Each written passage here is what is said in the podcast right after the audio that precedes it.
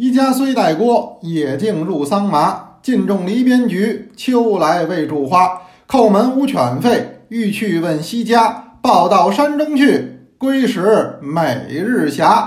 大家好，我是杨多杰，今天是二零二一年二月十五号，大年初四，欢迎您收听《天天多聊茶》。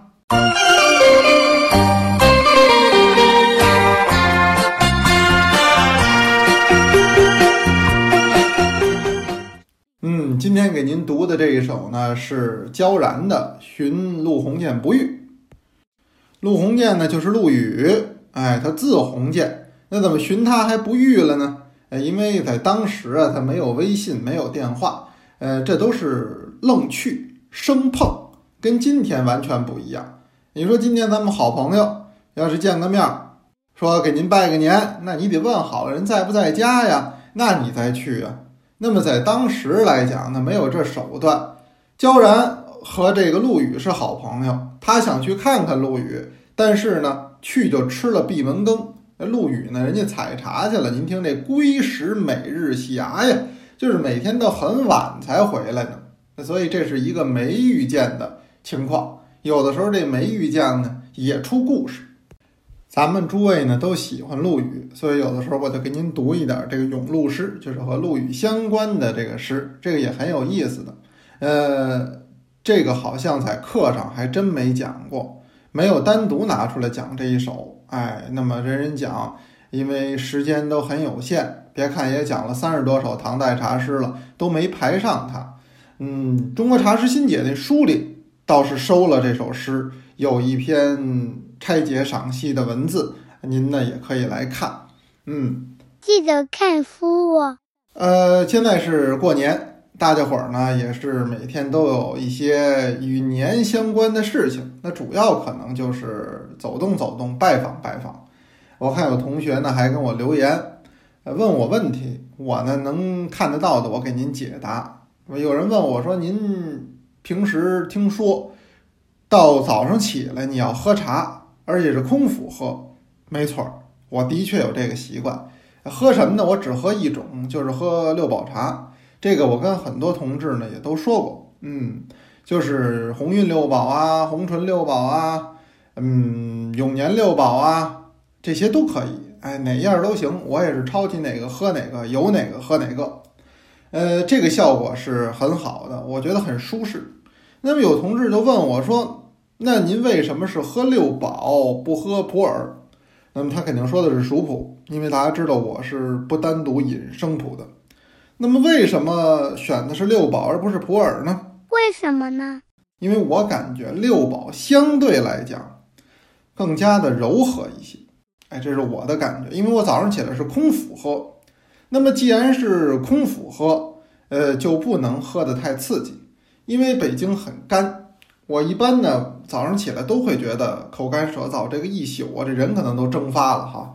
你看我们家那相对湿度老是很低的，那么这个时候呢，想喝一些水，而且呢，中国人跟外国人这点不一样，那外国人起床呢就喝凉水，吨吨吨，他那水都不是做开了晾凉了，咱们还想喝凉白开，他这也不是，他这就是正常的凉水。你要说他们那个觉得自己条件好，甚至揭开管子里那个水啊，就是管道水啊，他就直接喝，这个真学习不了，这我就受不了，我得喝热水。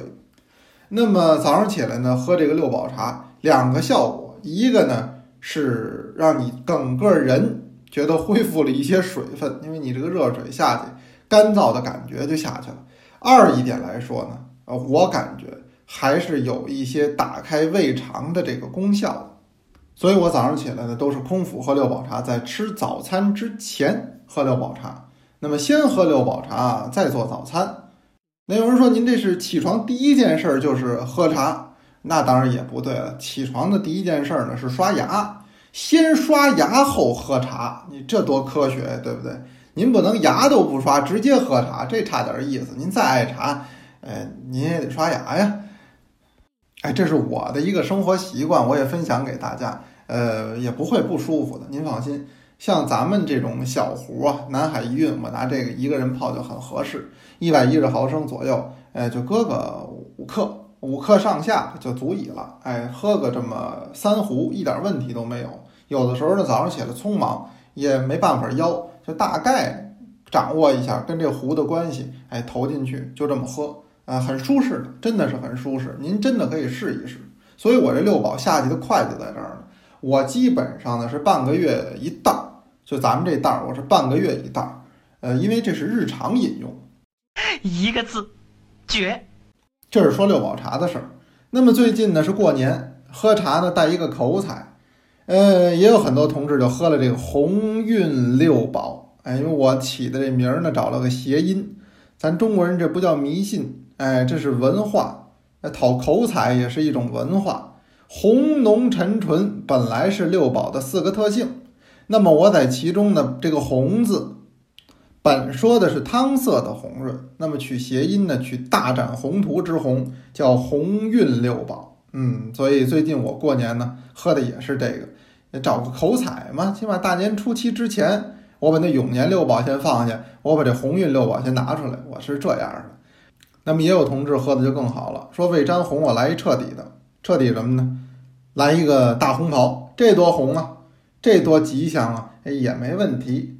那么前几天给您聊崇华宫茶宴，这是一个老事儿，是一个清代宫廷的饮茶习俗，还就跟春节相关。春节嘛，得聊跟春节相关的。那么崇华宫茶宴是大年初一、大年初二、大年初三，聊了三天，暂告一个段落。初四开始，我给您聊聊及时应景的茶。什么茶呢？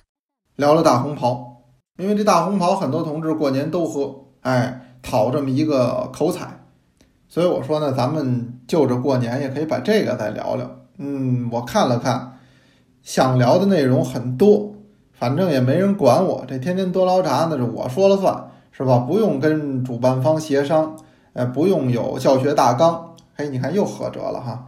呃，这个方面现在确实是很突出的一个悠长啊。哎，不用跟主办方协商，不用教学大纲，嗯，很好，很好。哇！那所以呢，我聊起来就很自如了。想聊什么聊什么，想到哪儿聊到哪儿。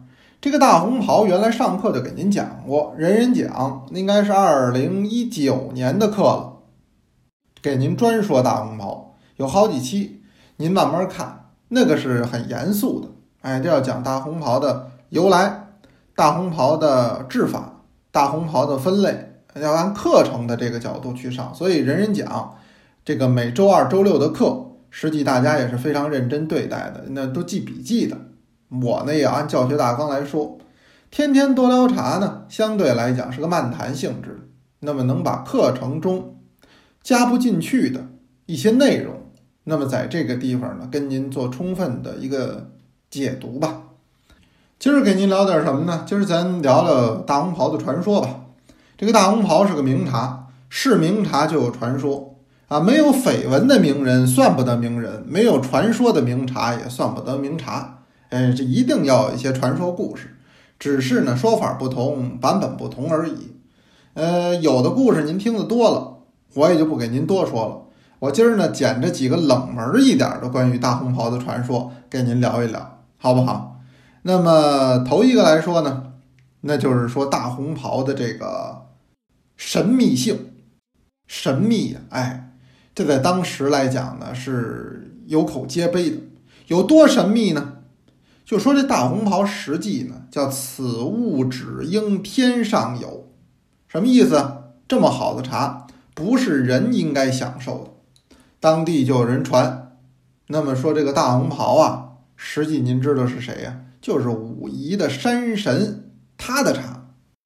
山神呢，可能也老吃肉，是吧？他他也油腻，他也得喝茶，所以他有一专属茶，就是这大红袍，叫为岩上之神所有。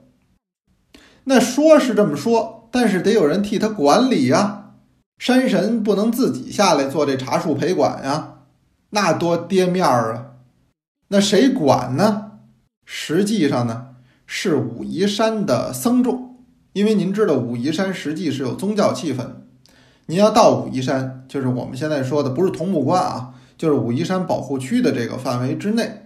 嗯，就是这个产岩茶的这个区域里，实际是寺庙众多，有大有小啊。大一点的，像现在香火又旺盛的、很气派的啊，天心永乐禅寺，那么是很大了。那么也有小的，散落在山间的。呃，像我去的时候，我都觉得这些地儿很好。为什么呢？它更加的宁静，更加的这种静谧，给人一种别样的享受。当年也是如是，武夷山的这个寺庙很多，僧众也不少。这些僧众实际是这些茶的真正持有者，按今天的话说有所有权。哎，但是他们不这么说，他们说什么呢？他们说：“哎，不是不是，我们这不是自己的，我们这是替佛爷管着的，替神仙管着的。”哎，他从这角度说这问题。